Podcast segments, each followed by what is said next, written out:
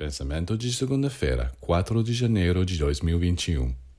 Quando o discípulo abraça com sinceridade a vida espiritual, não importa se seu trabalho é conhecido ou não, ele não quer ser conhecido, não quer desempenhar um papel.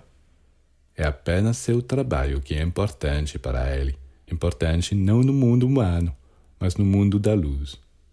Muitos que não colocam o trabalho em primeiro lugar querem ser atendidos imediatamente por causa do que fazem. Eles querem ser úteis para serem glorificados. Portanto, há algo pessoal nisto.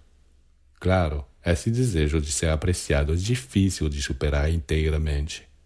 E, no entanto, é no momento em que a glória já não lhe interessa e quando está imerso nesta obra maravilhosa sem pensar em mais nada, que o discípulo começa a ser apreciado pelo céu que o admite para tomar parte nos conselhos do alto. Aquele que chega a esse ponto não tem mais nada a desejar.